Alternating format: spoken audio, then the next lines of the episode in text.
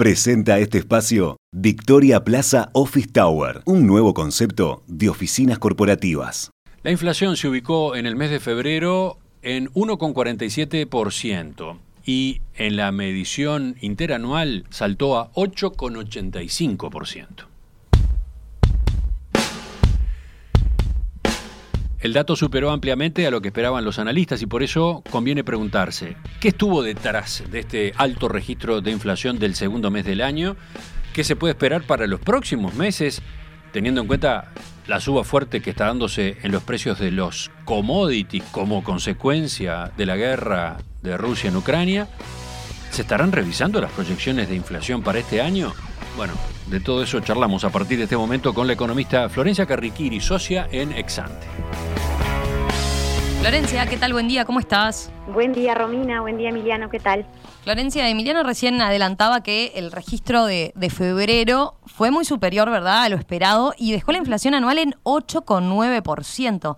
Eh, ¿Cómo vieron ustedes esta cifra? Sí, a ver, efectivamente la, suba del IPC de, de casi 1,5% en febrero superó y por mucho no solo nuestra estimación para el mes, que estaba en 0,8%, sino también lo que marcaba la mediana de la encuesta de expectativas del Banco Central, que también de hecho estaba en 0,8%. Este registro fue entonces, eh, además, siete décimas mayor al de febrero del 2021, eh, y de hecho se trató de la inflación más alta para el mes de febrero desde 2016. Por eso es que la medición 12 meses subió realmente eh, mucho, desde 8,2 en enero a casi 8,9% en, en marzo. Florencia, ¿y qué elementos eh, estuvieron detrás de esa sorpresa inflacionaria en febrero?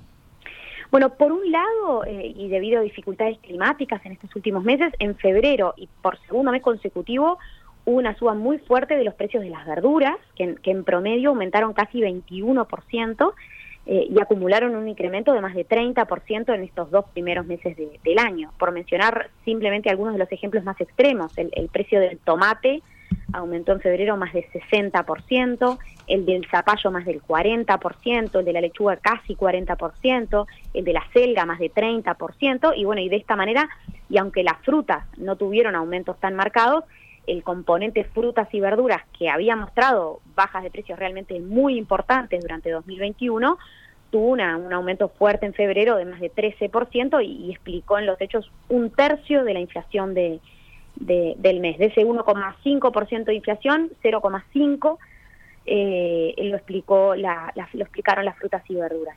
Y bueno, y con este registro en febrero, las frutas y verduras acumulan una suba de precios de 20% en los dos primeros meses del año y en la medición interanual este componente pasó de un registro negativo de inflación de 14% al cierre de 2021 a uno positivo eh, leve, pero de 2,5% en los, en los 12 meses a febrero. Y bueno, y en segundo lugar, vimos un incremento importante de precios a nivel de eh, varios otros alimentos, digamos, ¿no? En, algunos casos las subas estaba, estaban bastante contempladas en, las estimaciones y, bueno, y recogen sobre todo una mayor inflación internacional, pero en otros casos también hubo sorpresas, eh, en particular eh, debido a la, muy alta mortandad de aves eh, fruto de algunas jornadas de muy altas temperaturas en el verano, los huevos tuvieron un aumento bastante excepcional, de más de 12% en, en el mes, pero más allá de ese efecto puntual, que obviamente no teníamos contemplado, el precio medio de las carnes se incrementó 1,8% en el mes, los panificados se encarecieron 1,4%, el pescado se incrementó 2,6%, por lo que la inflación de alimentos en general fue alta, fue de 1,6% en el mes y en, y en términos interanuales superó el 12% en estos 12 meses a febrero. Ahora, Florencia, al mismo tiempo el dólar bajó, ¿no? Eh, ¿Eso no contribuyó a moderar el incremento de los precios? Bueno, sí, de hecho la, baja del dólar, que, que, fue bastante importante, fue de 3% en el promedio del mes, contribuyó a moderar el incremento de precios en varios rubros. En, en, en el caso de los alimentos o de la mayoría de los alimentos, primó el impacto del aumento de los precios internacionales, pero si miramos otros rubros transables, hubo bajas en febrero, seguramente justamente asociadas a esta caída del tipo de cambio. Por ejemplo, el, precio de los electrodomésticos y de otros aparatos eléctricos bajó en febrero entre 1 y 3%, el pasaje de avión se redujo 5%, las excursiones turísticas se abarataron más de 7%, Pero bueno, de todas maneras, con el aumento de los alimentos que comentaba antes, la inflación transable, medida de nuevo en términos de 12 meses, subió levemente y se ubicó en, 11,5% en los, en los 12 meses cerrados en febrero. ¿Y cómo se comportaron los precios no transables, eh, aquellos menos impactados por el dólar? Bueno, los precios no transables aumentaron en promedio 1,2% en febrero. Así se recogió sobre todo los ajustes en la enseñanza, eh, que son que generalmente se dan en este mes del año, y también hubo algunas subas a nivel de, servicios, de otros servicios diversos. Eh, de todas maneras, Romina, la inflación no transable tuvo un nuevo descenso en la medición interanual y, se ubicó en 7,4% en estos últimos eh, 12 meses. En, definitiva, a ver, la, inflación a nivel de lo que es el núcleo del IPC, lo que llamamos inflación subyacente, que, no considera frutas y verduras ni precios administrados, fue algo superior a lo esperado también, pero el error en este caso fue mucho menor que en la inflación total y, y bueno, y en la medición interanual incluso bajó ligeramente la inflación subyacente hasta, hasta 9,3%. Entonces, a ver, a partir de, estos datos, eh, ¿qué proyecciones de inflación tienen ustedes en Exante para, para lo que son los próximos meses? Supongo que, además de este registro alto de febrero, eh, la suba que están teniendo los precios de los commodities en estas semanas va a estar impactando en los pronósticos, ¿verdad? Sí, sin duda. A ver, el conflicto Ucrania-Rusia está teniendo impactos fuertes a nivel de los mercados de commodities y eso necesariamente va a impactar en los precios internos de, varios rubros. Eh, a nivel de alimentos, los panificados van a estar recogiendo el alza extraordinaria que estamos viendo a nivel del trigo, también estamos viendo subas a nivel de varios productos lácteos. Eh, el impacto es menos claro en la carne, pero seguimos viendo valores muy altos también en este rubro.